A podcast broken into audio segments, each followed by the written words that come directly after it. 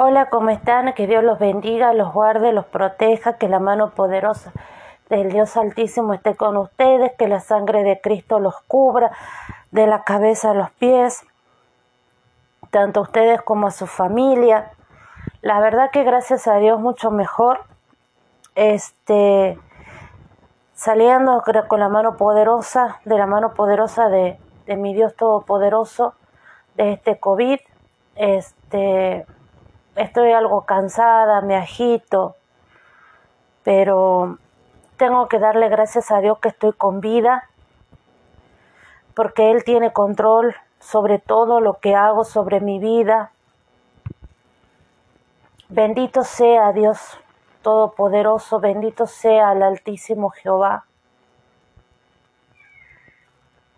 Sin Él, hace rato que, que no, no estaría ya en este mundo.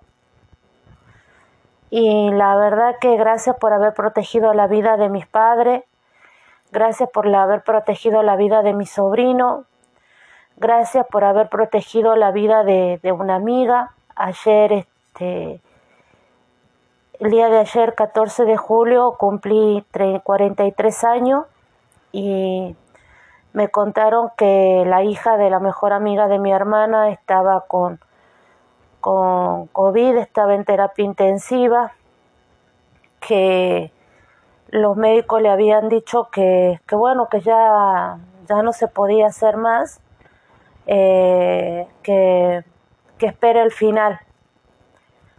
Y, y con mi mamá nos pusimos a orar y a pedir, a clamar.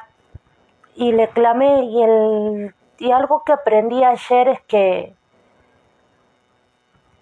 que nosotros somos sacerdotes del Dios Altísimo y nosotros tenemos que ponernos en la brecha, asumir el lugar del pueblo. Aarón cuando entraba ante la presencia de Dios Todopoderoso, asumía, asumía la, la, la, asumía la responsabilidad del pueblo, tomaba el lugar del pueblo. Nosotros tenemos que aprender a tomar el lugar por otros y entrar en oración, en intercesión. Ayer dice que hizo una, salió sangre en la orina, pero que el bicho está fuera ya de, lo, de los pulmones, gracias a Dios. Eh, está todavía en los riñones y en el hígado. Vamos a seguir pidiendo para que el Señor eche fuera ese espíritu, porque es un espíritu de muerte, porque es un espíritu de dolor, y para que la vida de esta chica, y si ustedes también quieren orar por ella, se los voy a agradecer mucho. Ella, ella se llama Mercedes Alejandra Arroyo.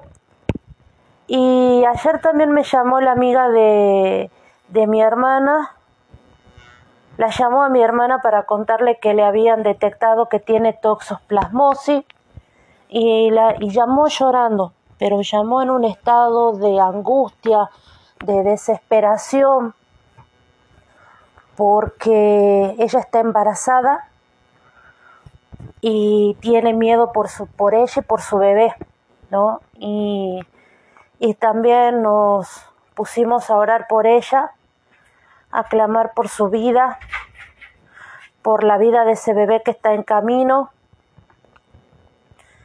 Eh, contactamos a un hermano para que después ese hermano le dé seguimiento para que ella pueda congregarse en una iglesia y gracias a Dios Todopoderoso hizo la confesión de fe. Así que aplaudo porque son dos regalos hermosos que el Señor me hizo el día de ayer dos almas para la gloria de Dios Todopoderoso. Y, y la verdad que, que Dios es grande, que Dios es misericordioso, que él, a Él hay que, hay que clamar, hay que buscarlo en las buenas y en las malas, ¿sí? A Él hay que buscarle. Estamos viviendo tiempos en el que la maldad es transgriversada, lo malo es bueno, lo bueno es malo.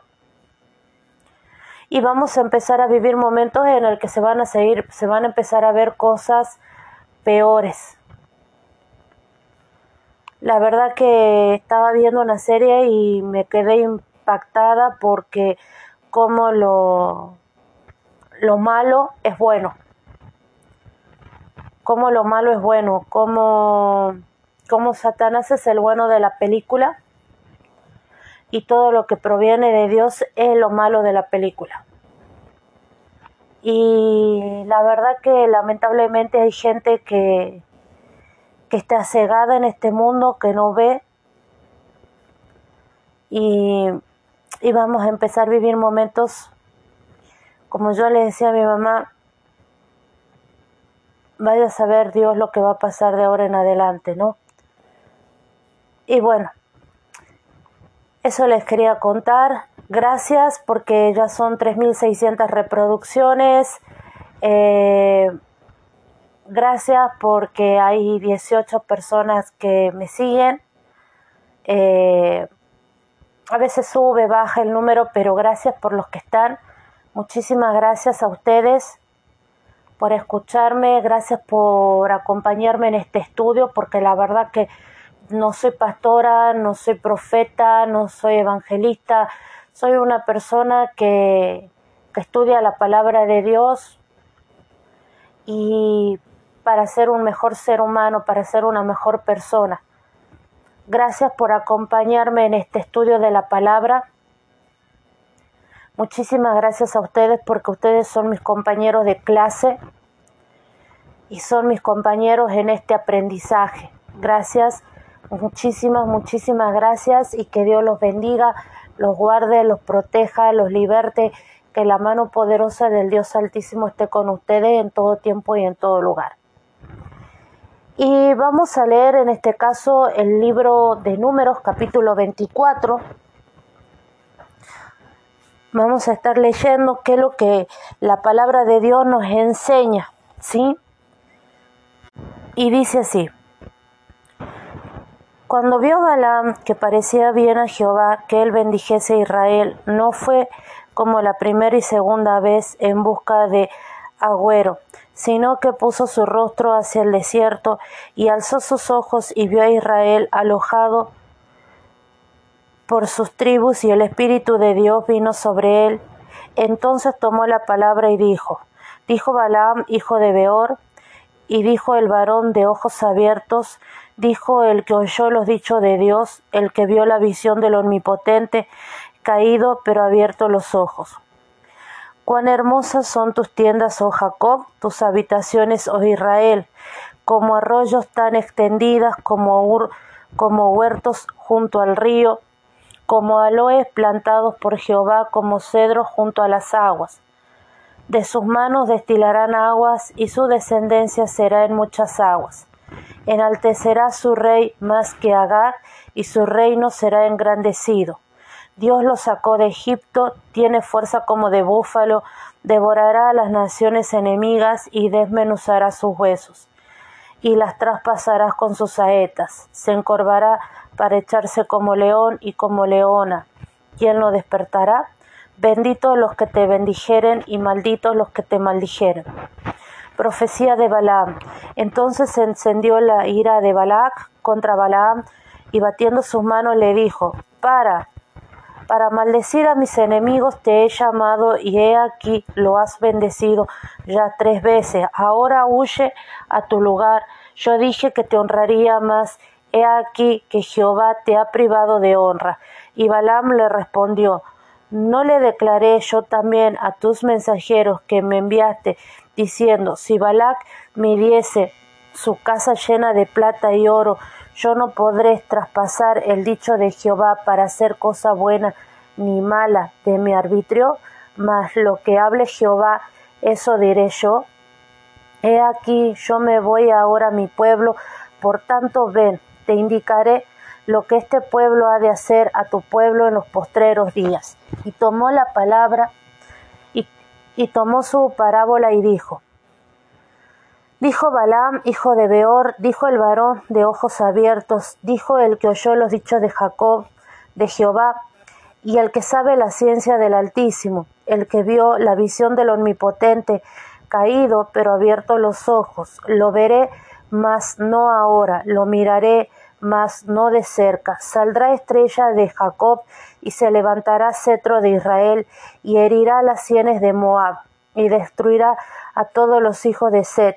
Será tomada Edom, será también tomada Seir por sus enemigos e Israel se portará varonilmente. De Jacob saldrá el dominador y destruirá lo que quedare de la ciudad. Y viendo a Amalek, tomó su parábola y dijo, Mas Amalek, cabeza de naciones, mas al fin perecerá para siempre. Y viendo el ceneo, tomó su parábola y dijo, Fuerte es tu habitación, ponle en la peña tu nido, porque el ceneo será echado cuando Asiria se te llevara cautivo. Tomó su parábola otra vez y dijo, ay, ¿quién vivirá cuando hiere, hiciere Dios estas cosas? Vendrán naves de las costas de Kitim y afligirán a Asiria, afligirán también a Eber, mas él también perecerá para siempre. Entonces se levantó Balaam y se fue y volvió a su lugar, y también Balac se fue por su camino. Esa sería la lectura del capítulo 24 del libro de números. Ahora vamos a leer lo que dice la interpretación de la Biblia de, estudio teológico. Y dice, la, y dice así la enseñanza. Del versículo 1 al 14. La tercera bendición. La tercera bendición de Balaam se diferencia de las dos primeras. Eh, se diferencia de las dos primeras. La mención del Espíritu de Dios que viene sobre Balaam, así como las primeras líneas de la bendición subrayan la validez de su mensaje. El varón de ojos abiertos, el que oyó los dichos de Dios, el que vio la visión del Omnipotente. Esta descripción de la futura prosperidad de Israel en Canaán titular Imágenes tomadas del huerto de Edén. Versículo 7. De sus manos destilarán agua. Esto prosigue la imagen de unos jardines bien regados. Su descendencia será en muchas aguas. Aunque esta frase es difícil de interpretar, podría referirse a la fertilidad de la tierra o al crecimiento de la población de Israel. Enaltecerá su rey más que Agag.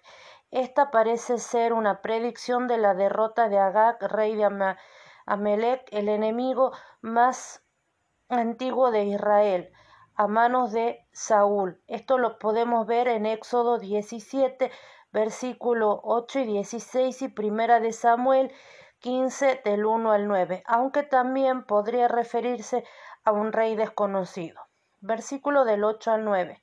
Estos versículos reiteran lo dicho en el capítulo 23, versículos 22 y 24 y añade una referencia a la promesa patriarcal. Por supuesto, número 24.9 implica que Balak, al, al demandar una maldición sobre Israel, será él mismo contado entre los malditos. Esta lógica conduce inevitablemente a la bendición final de Israel, que termina con una maldición explícita sobre Moab. Del versículo 15 al 19, profecía final de Balaam. Estos oráculos comienzan como el anterior, pero se transforman rápidamente en una profecía sobre el surgimiento de la dinastía davídica, que conquistará a los pueblos situados a su alrededor, Moab incluido. Versículo 17. Estrella, cetro, símbolo de realeza. Lo más probable es que eh, los hijos de Set sean los nómades que vivían en Canaán. Textos egipcios datados, datados hacia 1900 a.C. mencionan a los Sutu en esa zona. Versículo 18. Seir es otro nombre para Edom. Versículo 19. Lo que quedare de la ciudad o de los, o de los supervivientes de Ir. Puede que Ir ciudad fuera una abreviatura para la ciudad de Moab, mencionada en el capítulo 22, versículo 36. Si esto es así, entonces esta profecía termina como una predicción más respecto al sometimiento de Moab en tiempo de la dinastía davídica. Versículo 20 al 25. Tres predicciones misteriosas. Balaam añade inesperadamente tres profecías breves y crípticas contra las naciones cuyo propósito es animar de forma indirecta a Israel. Su futuro se asegurará a través de la destrucción de sus enemigos. Versículo 20. La primera profecía predice la derrota de los amalecitas, probablemente en tiempos de David. Esto lo podemos ver en Primera de Samuel 15 del versículo 18 y Primera de Samuel 30 versículo 17. Del 21 al 22 versículo. La segunda profecía predice la derrota de los ceneos a manos de Asiria. Los ceneos tenían buenas relaciones con Israel. Asiria se refiere probablemente a una tribu que vivía en el norte de Sinaí. Asurim. Esto lo podemos ver en segunda de Samuel 2.9, que es Jesurí, y no a la bien conocida nación de Asiria, pero no se conoce más nada con respecto a este ataque a los ceneos. Versículo 23 al 24. Estos versículos son bastante oscuros. El pasaje parece ser una referencia a los filisteos, Kitim, que llegaron a las costas de Canaán en el siglo XII a.C. Estos afligieron a Siria y Eber antes de perecer para siempre a manos de David. Así pues, todas estas profecías parecen estar enfocadas en la época de David. Los cristianos la han interpretado extendiéndola más allá del tiempo de David hasta la época del segundo David Jesucristo, antes que ha de postrarse todas las naciones. Salmo 72 del versículo 8 al 11. Versículo 25. Se levantó Balaam y se fue y volvió a su lugar. Pero esto no es el final de la historia de Balaam, ya que más tarde se descubre que le ha aconsejado a Balac enviar mujeres para que seduzcan eh, a Israel y lo aparten de la fidelidad a Dios. Esto lo podemos ver o comparar con Apocalipsis 2.14. Dios envió su castigo sobre Balaam durante la guerra con Medián. Esto lo podemos ver en números 31.8. Ahora vamos a ver la interpretación en base a la Biblia de estudio de la apologética. Inicia así. El Espíritu de Dios descendió sobre Balaam y en medio de una visión estática sus ojos se abrieron para por completo a la visión del Omnipotente, sus oídos se abrieron por completo a la revelación y se postró sobre su rostro en actitud humilde y reverente. Sus palabras anunciaron que el Señor bendeciría a la tierra con abundancia de agua para asegurar su productividad y a la nación para convertirla en un reino fuerte que superará el poder de Agag, el amalecita. La fortaleza de Israel provenía de la fortaleza de su Dios. La bendición del Señor es tan poderosa e irrevocable que ni el adivino más renombrado de la época pudo contrarrestar su efectividad. Del versículo 10 al 14, Balac se enfureció y le ordenó a Balaam regresar a su tierra sin recompensa alguna. Balaam le respondió que sólo se, se había limitado a hacer lo que había declarado desde el comienzo, es decir, lo que Jehová le ordenaría decir. Luego emprendió el regreso, pero no sin antes pronunciar un oráculo sobre el futuro de Israel y sus enemigos versículo del 15 al 19. En medio de una visión similar a la del tercer oráculo, Balaam pronunció una profecía sobre el futuro lejano de Israel. El paralelismo entre la imagen de la estrella y el cetro simboliza la gloria y el poder de un reino que sometería a los enemigos de Israel, representados como Moab y Edom. En la época temprana de la monarquía, David habría de cumplir esta profecía al derrotar y someter tanto a Moab como a Edom. Esto lo podemos ver en segunda de Samuel 8 del 1 al 14. Tiempo después, cuando los reyes de Israel desobedecieron a Dios y sobrevino la opresión y el auxilio, este pasaje se interpretó en clave mesiánica relacionándolo con la venida del Rey de Gloria. Esto se ve claramente en la literatura de los rollos del Mar Muerto. Esta comunidad que dedicó su vida a prepararse para la llegada del reino del Mesías incluyó números 24-27 en una colección de versículos considerados mesiánicos. La figura ideal del rey recto y justo alcanzó su máxima expresión cuando Jesús inauguró el reino de Dios. Versículo 20 al 24. El libro de Balaam concluye con tres breves oráculos sobre el destino de otras naciones debido a su brevedad y dificultad lingüística. Los eruditos de la alta crítica atribuyen estos textos a autores o fuentes tardías. Sin embargo, el tema es el mismo.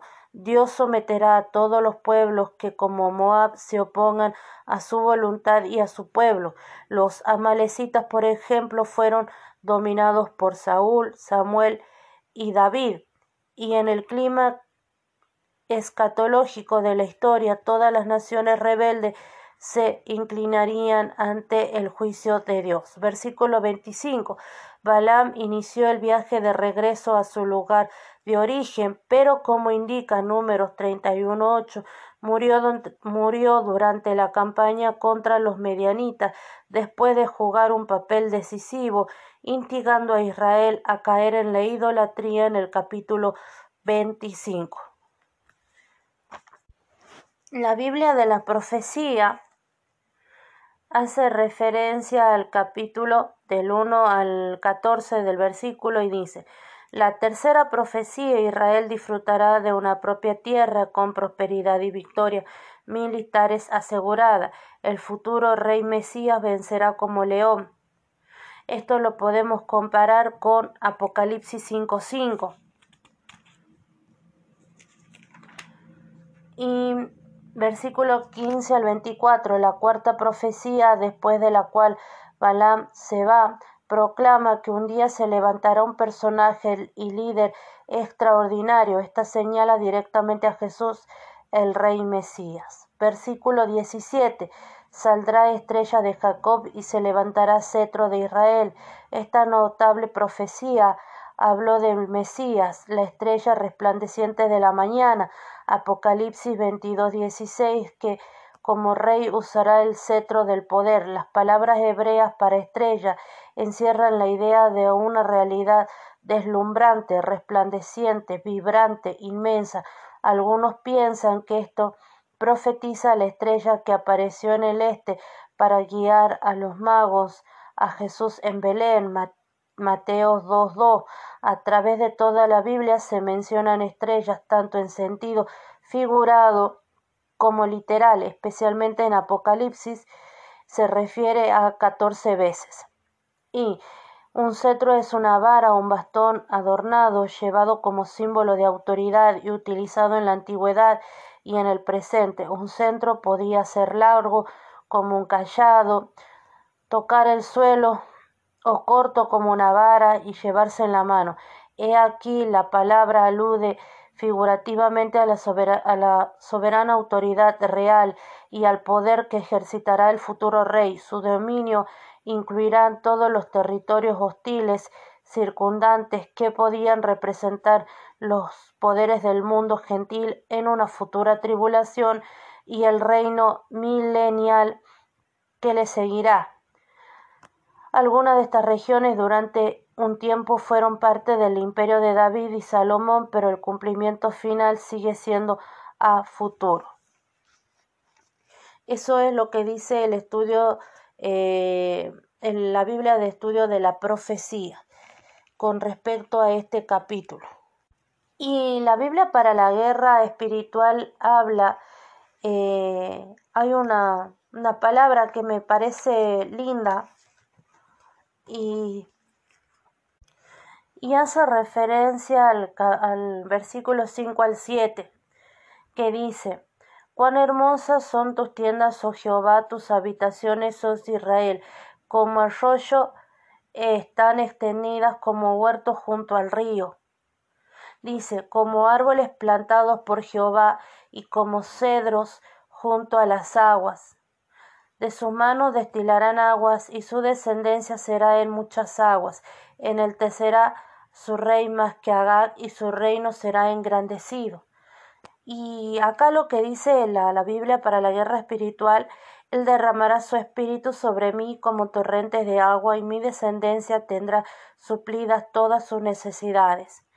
Qué hermosa, ¿no? Palabra y podemos hacer esto, pedir a Dios que Él derrame su espíritu sobre nosotros, sobre nuestra familia, sobre nuestros seres queridos, sobre esta chica eh, Mónica Arroyo que se encuentra en el terapia intensiva del Hospital Padilla.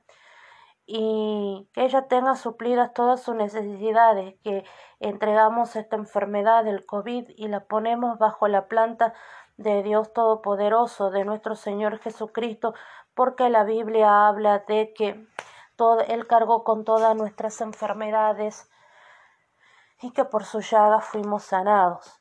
La verdad que cuando volviendo a ver lo que dice el capítulo, el versículo 5 al 7, me hizo y, y como dice, dice Juan capítulo 7 del versículo 37 al 39 y en el último y gran día de la fiesta Jesús se puso en pie y alzó la voz diciendo si alguno tiene sed venga a mí y beba el que cree en mí como dice la escritura de su interior correrán ríos de agua viva esto dijo del Espíritu que había de recibir los creyentes en él, pues aún no había venido el Espíritu Santo, porque Jesús no había sido glorificado. Y tenemos que ver como dice, ¿no? La palabra, que sea Él derramando de su Espíritu, que sea nuestro Señor Jesucristo derramando de su Santo Espíritu sobre nosotros, sobre nuestras familias, sobre nuestros seres queridos, para que podamos disfrutar de las bendiciones, podamos disfrutar para que seamos como árbol plantado, dice la palabra. Si ustedes se van a lo que sería el libro de Salmos, dice, mire lo que dice, serán como árbol plantado junto a corrientes de agua, que da su fruto en su tiempo y su hoja no cae, y todo lo que hace prosperará. Serán como árbol plantado junto a corrientes de agua. Seamos árboles plantados en el poder del Espíritu Santo, en el fuego del Espíritu Santo, que el fuego del Espíritu Santo esté descendiendo sobre nosotros, sobre nuestras familias, para que podamos disfrutar, para que podamos ser árboles de fruto, Árboles, como dice la palabra, que da su fruto en su tiempo y su hoja no cae y todo lo que hace prosperará. Pidámosle a Dios Todopoderoso y a nuestro Señor Jesucristo que podamos dar frutos. Nosotros somos pámpanos, Cristo es la vid verdadera. Sin Él nada podemos, nada somos sin el poder de nuestro Señor Jesucristo, sin el poder de la sangre de Cristo. Tengamos presente el sacrificio que hizo Cristo Jesús en la cruz del Calvario, cómo Él eh, nos cuidó, cómo Él nos prosperó, cómo Él nos protegió.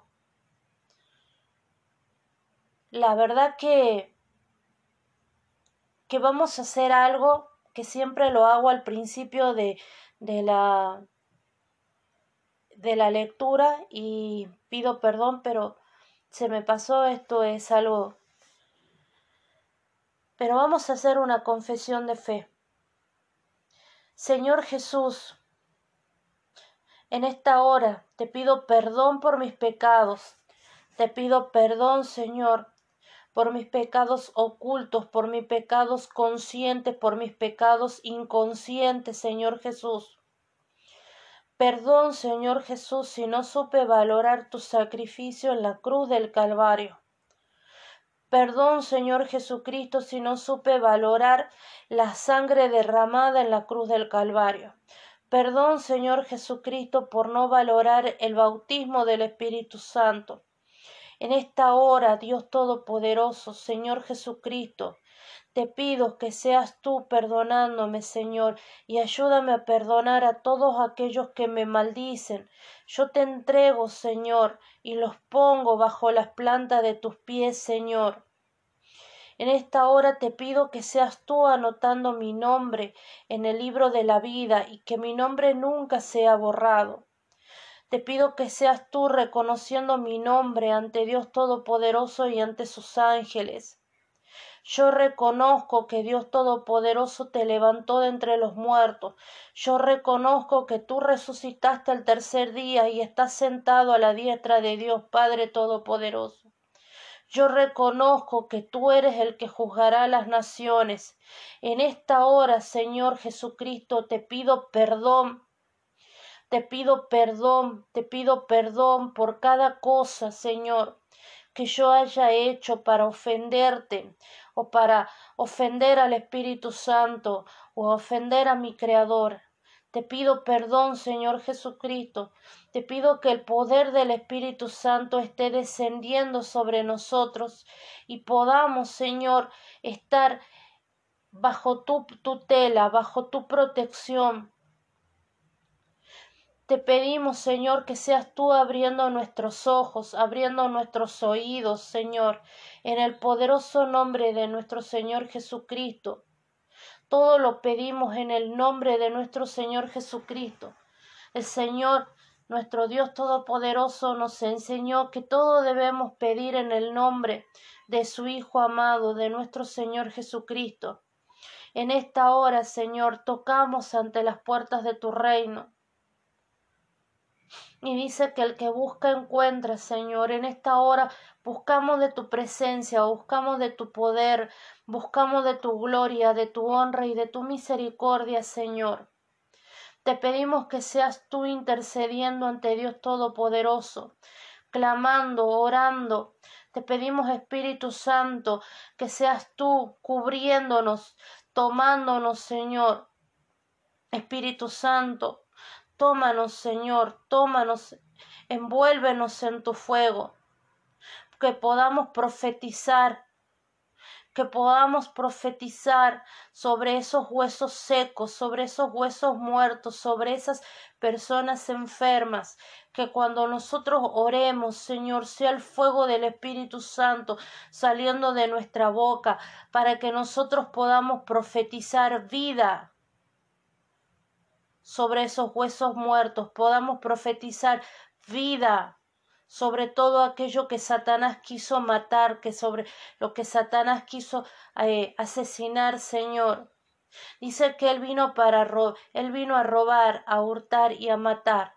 Señor, en el poderoso nombre de nuestro Señor Jesucristo, te pedimos, Señor, que seas tú reprendiendo a Satanás y a su reino de la vida, Señor, de esta chica, de Mercedes Alejandra Arroyo, Señor, que está en terapia intensiva, Señor. Ella tiene hijos, Señor, en el poderoso nombre de nuestro Señor Jesucristo, nos ponemos en la brecha, Padre Celestial, y te pedimos, Señor, que el fuego del Espíritu Santo, Señor, esté, Señor, quemando, Señor, el COVID, Señor, de su hígado y de su, de su hígado y de sus riñones, Señor, en el poderoso nombre de nuestro Señor Jesucristo.